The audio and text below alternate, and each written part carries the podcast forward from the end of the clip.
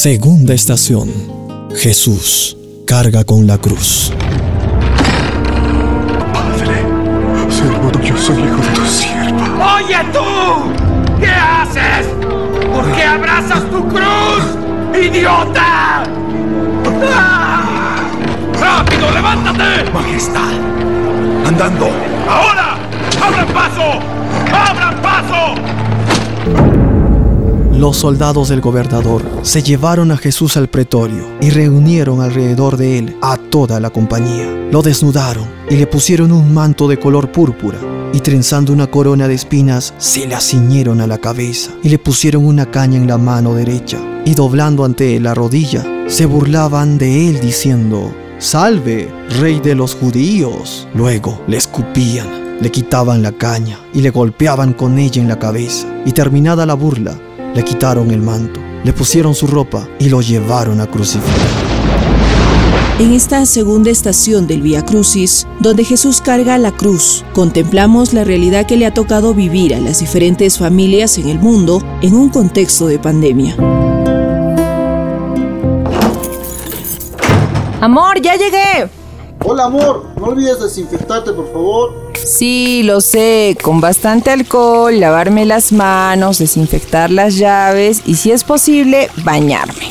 Ay, dos años con esta pandemia y ya me acostumbré. Tenemos que seguir cuidándonos. Cierto. ¿Te acuerdas qué complicado fue todo en esos tiempos?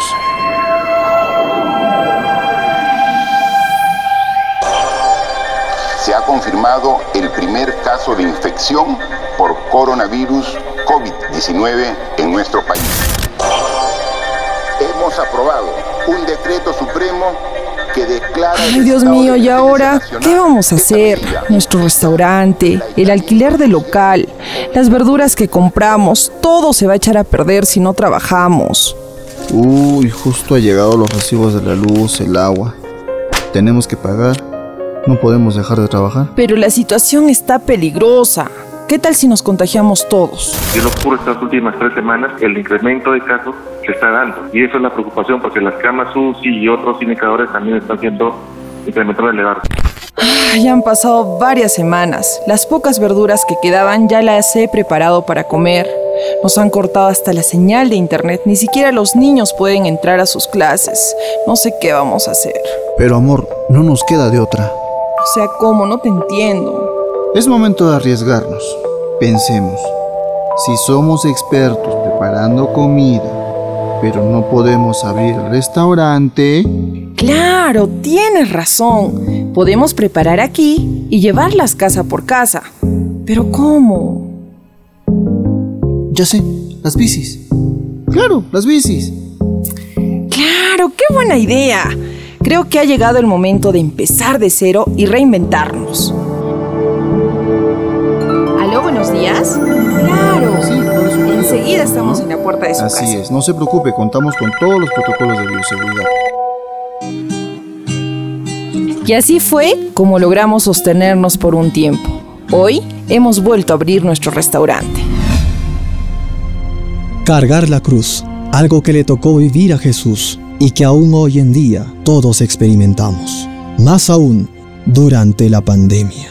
Para el señor Mario Noriega, bachiller en teología, tras la crisis afrontada por las familias en la pandemia, ingresamos a una etapa en la que redescubrimos que cada uno es una esperanza para la familia. En el sacrificio del amor, Jesús es condenado. Hoy, después de vivir tres años de pandemia, muchas familias vivimos crisis o cruces, que ha habido una crisis de familias.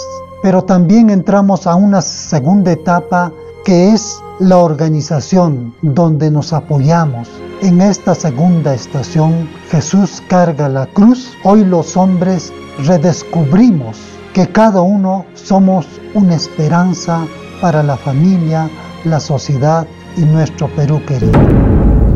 La cruz a través de estas dificultades que tocó su pesar en cada familia. Sin embargo, en algunos casos y de manera favorable, supieron reinventarse en el afán de proteger a sus prójimos, tal como reflexiona el Papa Francisco. Y muchas familias que atraviesan tiempos de incertidumbre y esto se evidencia al constatar que no todos cuentan con los recursos necesarios para llevar adelante las mínimas medidas de protección contra el COVID-19. La pandemia hizo aún más visible nuestras vulnerabilidades preexistentes. Somos conscientes que los efectos devastadores de la pandemia los seguiremos viviendo por mucho tiempo.